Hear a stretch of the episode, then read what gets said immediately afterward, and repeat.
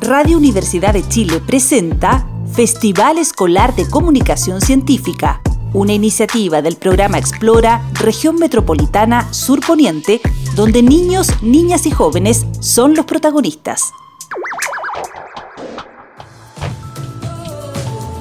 El Colegio Montessori Antillal presenta el radioteatro La importancia de tener un huerto en casa, con las voces de Aileen Cerda, Martina Coimbra, Héctor Chávez, Ignacio Nostroza, Agustín Carreño, Filippo Menichetti, Rodrigo Navarro y quien les habla, Javiera Tapia, desde la comuna de Peñaflor a todos los auditores. Las vecinas y vecinos del condominio Antillal poseen su propia junta de vecinos, la cual tiene por objetivo promover el desarrollo de la comunidad. Es más, ahora mismo están finalizando su junta. Los invito a ser parte. Silencio vecinos. Les dejo la palabra. ¿Algún vecino o vecina tiene un tema que les gustaría que abordáramos? Yo, señorita presidenta. Cuéntanos, Héctor. ¿Qué locura se te ocurrió ahora? lo que pasa es que acabo de iniciar mi huerto. Sé que otros ya lo tienen y juntos podríamos formar nuestro propio banco de semillas. Así podemos ayudarnos entre todos. Perfecto, Héctor. ¿Te parece si te haces cargo de organizar e invitar al resto de vecinos? Perfecto, pero necesito ayuda de ustedes. Por supuesto, la unión hace la fuerza. Cuenta con nosotros. Al otro día, el equipo fue a visitar a la nueva vecina del condominio Antillal, la vecina Contreras, con el objetivo de hablarle sobre el nuevo proyecto comunitario, el Banco de Semillas. Hola, ¿qué tal? ¿En qué los puedo ayudar? Hola vecina Contreras, buen día. Hemos venido a contarles de un nuevo proyecto que iniciaremos. Ah, súper, ningún problema. Pasen. El equipo entra a la casa de Contreras y toma asiento en el patio trasero. Entonces, cuéntenme, ¿de qué se trataría? Queremos formar un banco de semillas. ¿Te gustaría ser parte? Perdón por mi ignorancia, pero no tengo idea qué es un banco de semillas. Te explico es recolectar semillas de cada huerto en un lugar seguro libre de humedad y exposición solar. A este lugar se le denomina Banco de Semillas, un lugar que será comunitario y colectivo. Exacto. Y al tener uno, nos podríamos intercambiar y prestar semillas que no tenemos, pero que otro vecino o vecina pudiese tener. ¿Pero cómo? Si tú me prestaras, ¿después quieres que te lo devuelva? ¿Cómo? Si ya lo planté, quedó bajo tierra. Tranquila, vecina. Yo le explico. Por ejemplo, yo te puedo prestar las semillas ahora para que las plantes y cuando saques tus, tu cosecha debes recolectar las semillas y las devuelves al encargado del banco. Ah, ahora entiendo. Pero yo no tengo un huerto y tampoco me interesa tenerlo. Pero Contreras, sería bueno que supiera los grandes beneficios que tiene. Por ejemplo, la contribución al medio ambiente, pues colaboras con la mejora del ecosistema, pues. Las plantas absorben el dióxido de carbono y estas plantitas limpian el aire que tú respiras, lo purifican transformándolo en oxígeno, además de darnos ricos alimentos. Pero para hacer un huerto requiero de mucho tiempo y hoy en día el tiempo vale oro. Y por supuesto que no lo tengo. Mientras otros lo hagan, bien por ellos. Este es el problema en esta sociedad. El pensar que otro lo haga, el no involucrarse en nada, puede que tener un huerto requiera de mucho tiempo, pero muy bien invertido. Puede ser, pero existen otras maneras. El tema del huerto tampoco me llama la atención, porque en cuanto a sus alimentos, de verdad, en el supermercado lo encuentras todo, durante todo el año, y es súper fácil acceder a él. Tal vez sea más fácil pero, ¿sabes realmente lo que estás consumiendo? ¿Tú sabes que existen dos tipos de alimentos, los orgánicos y transgénicos? ¿What? Ahora sí que me perdí. No tengo idea de qué me estás hablando. Los alimentos orgánicos tienen un nivel bajo de residuos de plaguicidas y se cultivan con métodos que son favorables para el medio ambiente mientras que los transgénicos vienen de plantas que fueron modificadas genéticamente, además de recibir productos sintéticos en su cultivo. Vecina, al tener una huerta en casa tienes conocimiento de los procesos por los cuales pasó la planta y tú controlas lo que se le suministra, evitando estos productos dañinos que recurriendo a lo natural. ¡Wow! ¡Qué increíble! Por otro lado, hacer un huerto nos ayuda a tener una alimentación más saludable. Hoy en día la industria alimentaria nos presenta muchas alternativas para nada saludables, la cual puede causar varias enfermedades, como por ejemplo hipertensión, diabetes, entre otras. Pero pucha que son ricas. Amo las hamburguesas y las papas fritas. Pero la comida chatarra, ¿en qué te beneficia? En cambio, si comes comida saludable, ayudas a toda tu familia a tener una mejor calidad de vida.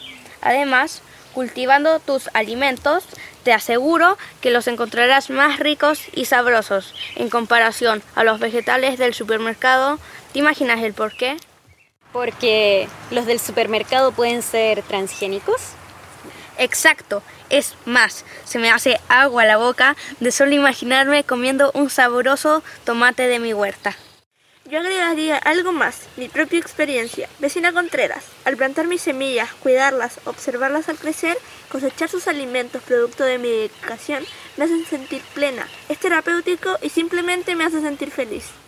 A mí igual me hace muy feliz. Por eso creo que todos debieron tener un huerto. Al mundo le hace falta personas felices. También le compartiré algo. Además de hacerme sentir feliz, una de mis motivaciones para tener un huerto fue que puedes lograr tu propia soberanía alimentaria. ¿Y qué rayos es la soberanía alimentaria, señor Huertecito? Qué honor, señora Contreras. es el derecho que tenemos de producir nuestro propio alimento, nutritivo, sin aditivos y sustentable.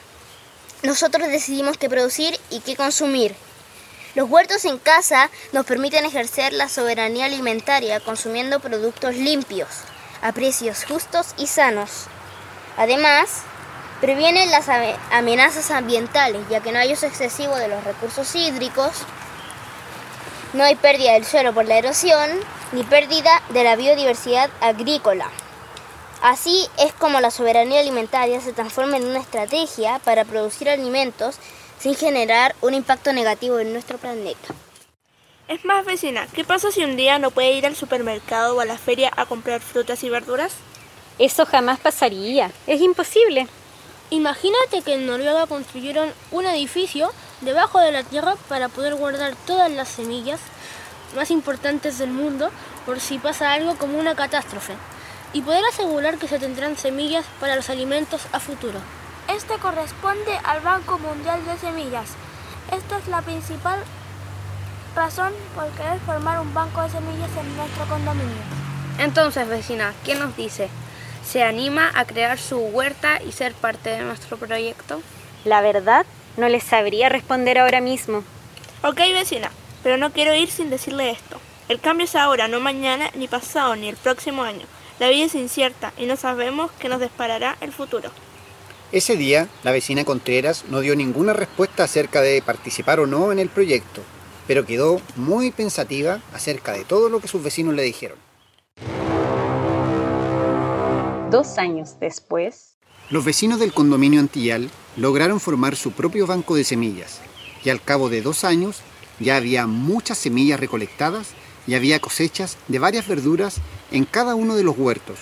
Todo marchaba bien, cuando de repente todo el mundo se vio afectado y paralizado por culpa de una pandemia, el COVID-19.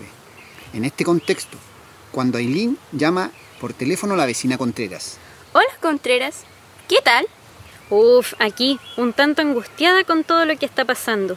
¿Supiste que va a haber cuarentena y que las salidas a comprar están restringidas? Sí, así supe. Bueno, por esto mismo te llamaba. Sé que no hiciste tu huerto al final y me imaginé que podrías estar escasa con vegetales. Por eso quería ofrecerte unas lechugas que tengo en mi huerto. ¡Ay, están deliciosas! Oh, muchas gracias. Acepto tu ofrecimiento, pero un tanto avergonzada. Ustedes me lo dijeron y no les hice caso. ¿Y no quieres volver a, a considerar la idea de crear tu propio huerto? Por supuesto que sí. Me gustaría aprender a cómo conseguir verduras directo de mi casa. Es una idea vital para estos tiempos. Claro, yo te puedo mandar una guía que hicimos para los nuevos. Feliz que por fin te hayas convencido de ser parte. Ojalá que no hubiese tenido que pasar esta catástrofe para que reaccionaras. Pero bueno, más vale tarde que nunca. Finalmente, la vecina Contreras armó su huerto con la ayuda de sus vecinos, recibiendo los préstamos que le hizo el Banco de Semillas. Ahora te hablo a ti, tú que me estás escuchando. Esta pandemia aún no termina y muchos están deseando volver a lo que teníamos antes. Pero, ¿será que tenemos que volver a lo mismo? ¿No será que la naturaleza intenta decirnos algo? El cambio depende de ti y el momento es ahora. No esperes.